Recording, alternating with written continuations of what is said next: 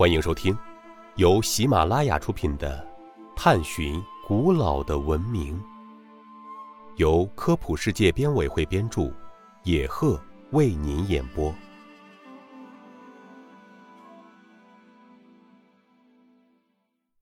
第一百四十五集：拉奥孔群雕为什么被推崇为最完美的作品？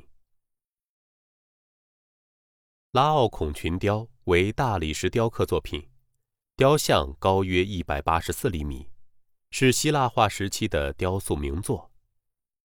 约创作于公元前一世纪，一五零六年出土于罗马，轰动一时，被推崇为世上最完美的作品。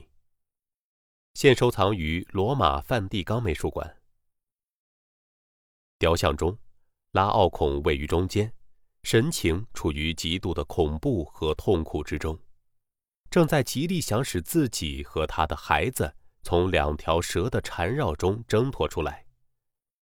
他抓住了一条蛇，但同时臀部被咬住了。